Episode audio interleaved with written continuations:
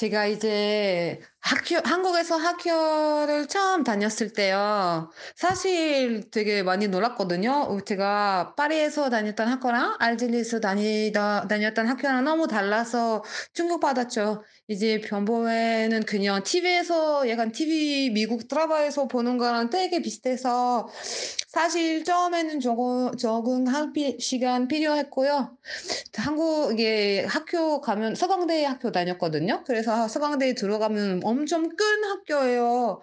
거기에 거기 뭐 테니스장도 있고 당연히 이제 축구장도 있고 뭐 여러 가지 그 스포츠에 대한 관련이 되게 많아서 너무너무너무 좋았고요. 그리고 한국에서는 이제 그냥 동아리 같은 거를 하거든요. 하 한국이랑은 어 미국이랑 똑같이 비슷하게 하하동 하는 건데 이제 좋았고요. 그 MT도 가게 됐고요. 다른 한국인이랑 맨날 같이 놀게 해서 너무 좋았습니다.